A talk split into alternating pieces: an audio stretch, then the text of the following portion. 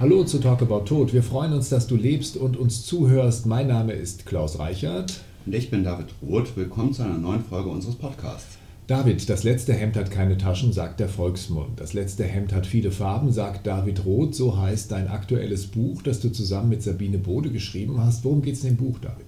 In dem Buch geht es halt um einen lebendigen und nahen Umgang mit Tod gegenüber ja, der einfach vorherrschenden, hauptsächlich hygienisch und effizienzgetriebenen Art, wie wir uns mit dem Thema Tod befassen und wo wir gerade durch diese ganze Sterilität eigentlich gar nicht mehr wissen, was da geschieht und wo auch einfach diese unglaubliche Intransparenz, aber auch ja, vorwegnehmende Obrigkeitshörigkeit ist, dass wir glauben, ach, ich darf ja da eh nichts machen. Und ich denke in diesem Punkt eigentlich ganz viel auch immer über Letztverlässlichkeit nach dass wir eigentlich erwarten, dass uns jemand an die Hand nimmt, das in unserem Sinne tut, aber wo es de facto eigentlich ist, dass der Tod massiv kommerzialisiert ist, dass es einfach nur um die Ware geht, dem Verstorbenen vielleicht materiell, ähnlich wie in einem Ablasshandel etwas Gutes zu tun, statt sich klar zu sein, dass das gar nicht notwendig ist, dass ich mir vielleicht einfach erstmal keine Sorgen machen muss, nichts kaufen muss, nichts brauche, um diesen Umstand zu ändern, außer vielleicht erstmal durchzuatmen und dann zu überlegen, was ist wirklich wichtig, was würde ich gerne machen. Das letzte Hemd äh, muss kein Hemd sein, das man dem Bestatter abkauft. Absolut nicht. Also ab und zu wird das mal hier gefragt, aber das ist im Promillbereich, dass hier wirklich jemand nichts hat, wo er das Gefühl hat, das hätte derjenige gerne getragen oder hat er aufgetragen, selbst wenn es halt im Heim vielleicht ein schönes Nachthemd oder so war, dass man da während der Zeit, wo man selber sich nicht mehr bewegte oder ansprechbar getragen hat. Und das kann ja auch alles sein, von der Ritterrüstung über das Dann sollte man sich aber, glaube ich, nicht verbrennen lassen, wenn man in der Ritterrüstung. Das Krematorium wird nicht unbedingt begeistert sein. Ja. Sagen wir mal so. Das ist vielleicht dann auch, wäre echt schade, wenn das wirklich keiner findet. Da sollte man wirklich mal über ein Ewigkeitsgrab oder halt eine Erdbestattung nachdenken. Ja. Es geht ja eigentlich nachher um die Pflege und was einem da wichtig ist und für also Es geht um die Grabpflege, nur dass keine genau. Missverständnisse aufkommen. Also gut. Nicht um die Rüstungspflege. Nein. ja. Also das letzte Hemd ähm, ist mittlerweile in der Regel ein Hemd, das die Leute selber aussuchen und aus dem Schrank des Verstorbenen stammt. Genau. Nun habt ihr eine Kunstaktion äh, initiiert. Ihr hattet die Idee, dass ihr Leute auffordert, sich in ihrem letzten Hemd fotografieren zu lassen. Und zwar so, als wären sie tot. Mhm. Erstmal die Frage, wie kommt man auf so eine Idee? Eigentlich, ähm, ja, wie die anderen Kunstaktionen auch hier im Haus oder die Projekte, um Menschen einen Anlass zu geben, überhaupt über dieses Thema sich zu befassen. Und dieses Projekt, das ist natürlich auch vom Touch und Feel ein kleines bisschen makaberer. Wie dieses, wie sieht ein Verstorbener wirklich aus? Also alle Menschen, die daran teilgenommen haben, wir freuen sich bester Gesundheit. Wir haben die nicht irgendwie betäubt oder in ein künstliches Koma versetzt oder so eine Art Scheintod, sondern es ging eigentlich darum, in dieser Ästhetik auch zu zeigen, dass die ganz friedlich und entspannt dort liegen gegenüber den 250, 500 Verstorbenen, die wir jeden Tag im Fernsehen sehen können. Also jetzt gerade ist eine neue Serie Westworld gestartet oder eine neue Staffel. Ich habe nicht mitgezählt, aber da sind dann Bilder, wo ich bis zum Horizont Tote sehen kann wo vor laufender Kamera sicher 20, 30 Mal Leuten in den Kopf geschossen wurde, Teile des Gesichts wegfliegen, Menschen am skalpiert und am Gehirn operiert werden. Und das sind Bilder, die jeder von uns relativ einfach sehen kann, sei es im Tatort, in der Vorabendserie oder auf allem, was ich dann so auf den Anbietern, die heute irgendwas streamen, sehen kann, wo Tod halt immer so haut draufmäßig, unhygienisch, schrecklich bis hin zu Zombies ist.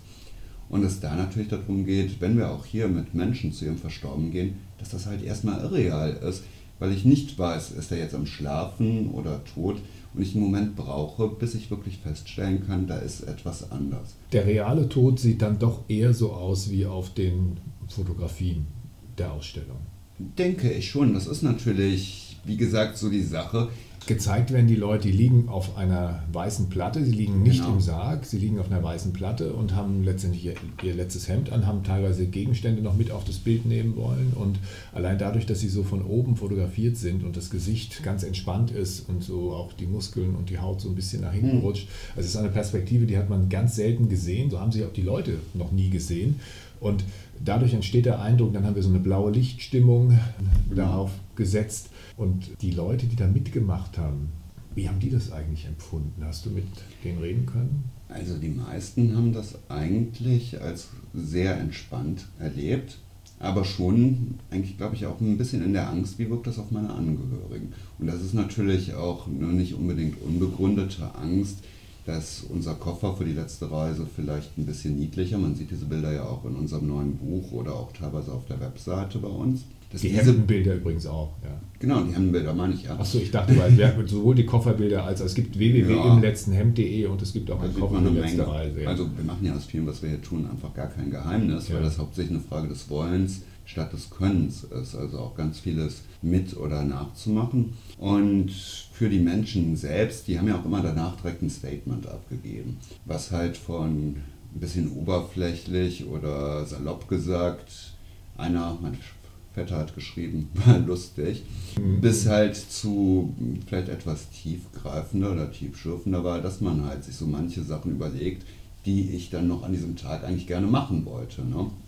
Und wir hatten natürlich auch Leute, die sich einfach hingelegt haben, dazu würde ich mich jetzt eigentlich auch zählen, einfach weil das für mich kein so abenteuerliches, besonderes Thema ist. Hier durch die Arbeit, wo ich jeden Tag damit konfrontiert bin oder jeden Tag erfahre, dass auch Menschen, die mir nahe sind, versterben. Aber auch ja, Menschen, die dann sich umüberlegt haben und auch bewusst gesagt haben, was sie auf diesem Bild wollen. Die mussten ja auch nicht hier Decke und Kissen von uns da bekommen, sondern meiner Schwester zum Beispiel war es ganz wichtig, dass sie ihre eigenen Sachen mit hat. Eine andere Dame hat nach einem Bestattungsbrauch, der ihr wohl scheinbar ganz gut gefällt, sich in große Bananenblätter einwickeln lassen. Oder ist es Banane? Sind Bananenblätter, ja. Oder halt der eine. Oder eine Frau hatte direkt eine eigene Decke dann tatsächlich sich genäht. So ein sie, Kilt. Genau, genau, die sie dann auch wirklich mit in den Sarg nehmen will, wenn sie mal sterben sollte. Also ich hatte das Gefühl, mhm. dass die Aufnahmen selbst waren mehr wie ein Filmset. Ne? Dass alle das war eine sehr entspannte, fröhliche Atmosphäre. Wir genau. hatten sehr viel Freude ja. in den Tagen, die wir das hier gemacht haben. Aber als die Bilder dann fertig waren und die Leute haben die Bilder gesehen, das war schon sehr berührend. Also das hat ja. die Leute schon angefasst. Also zum das einen angefasst. sich selbst so zu sehen, aber auch andere so zu sehen, die man vielleicht kennt. Genau, es waren ja auch Paare, die daran teilgenommen haben, also zwei Paare, die mitgemacht haben. Und ja, so ein bisschen vielleicht wie Mascha Kaleko ja gesagt hat, den eigenen Tod, den stirbt man nur, den der anderen muss man leben. Dass einem im Alltag natürlich gar nicht so bewusst ist, wie fragil und kostbar dieser andere ist dass sich das halt ohne irgendetwas, was ich beeinflussen kann, auch sehr schnell verändern kann. Und wo man dann natürlich mit diesem Bild gerade ernsthafte Probleme hat, weil man natürlich nichts, was man liebt, verlieren oder weggeben möchte. Ein Effekt, der natürlich da ist, das hat mir der Thomas Balzer erzählt, das ist der Fotograf, der die Bilder gemacht hat. Und äh, das ist nicht nur ihm so gegangen, ich glaube, das ist vielen so gegangen ein ähnlicher Effekt wie bei den Koffern, dass sozusagen über die Aufforderung da mitzumachen oder die Bitte da mitzumachen, von der Zusage bis hin dann tatsächlich zu entscheiden, weil das, was zu sehen ist auf den Bildern, ist ja die Entscheidung der Leute gewesen. Die haben ja mhm. tatsächlich ihr letztes Hemd selber ausgesucht und haben sich dann so dahingelegt hat eine Auseinandersetzung mit dem Thema stattgefunden, dass man erstmal ähm, sich darüber klar werden musste, ja, mein letztes Hemd und ich lasse mich fotografieren, als wäre ich tot. Ich sterbe irgendwann. Es wird irgendwann soweit sein. Und mhm. äh, ist das auch dann tatsächlich die Intention der Ausstellung? Das heißt, wenn ihr die Bilder öffentlich zeigt, dass es auch darum geht, nicht nur tolle und auch schöne Bilder zu zeigen, sondern ungewöhnliche Bilder erstmal fürs Auge hat man so nicht oft gesehen, sondern auch dann tatsächlich da äh, mit ja, die Leute zu inspirieren, dass sie selber mal darüber nachdenken, wie könnte das mhm. denn bei Ihnen sein? Genau. Funktioniert das? Ich denke schon. Also wir haben ja jetzt erst einige Erfahrungen gemacht, dass die Bilder öffentlich gezeigt wurden. Wir haben das eine ganze Woche in Köln gemacht, beziehungsweise mehrere Wochen sogar in Köln. Das war da an verschiedenen Stellen. Und jetzt gerade sind die Hemden in Mörs gewesen. Ich habe gerade in Münster über das Thema gesprochen. Und wo daraus natürlich dann Menschen eigene Vorstellungen haben. Ne? Also gerade, man sagt ja, das letzte Hemd habe keine Taschen. Ich dann in Münster eigentlich ein schönes Gespräch darüber hatte, dass dort eine Schwester in einem Orden darauf bestanden hat, dass da an dieses Hemd eine, oder an ihr Hemd eine Tasche genäht wird für die Sachen, die sie gerne mitnimmt. Kekse, Taschentücher, ähnliches. Ne? So auf so einem Weg.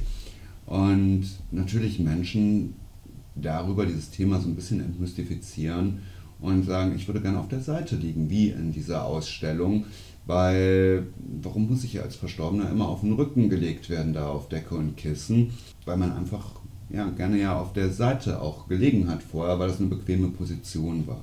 Oder welche Sachen man gerne mit in den Sarg hätte oder wie der Umstand sein soll, bis auf den einen, der dann wiederkam, nachdem er merkte, sein Businessanzug, das ist es eigentlich nicht, was er mitnehmen möchte, sondern halt einfach seine Jagdtracht und dann so einen riesigen ungeraden 22 Ender, seinen größten Hirsch mitbrachte. Das Geweih des Hirschen hat er dabei gehabt. Dann. Genau, und der passt natürlich nicht in so einen Sarg, der standardmäßig vielleicht 65 cm breit ist. Und dann gibt es ja beim Friedhof noch diesen Verbau, damit das Grab nicht einfallen kann, so der da gelassen wird.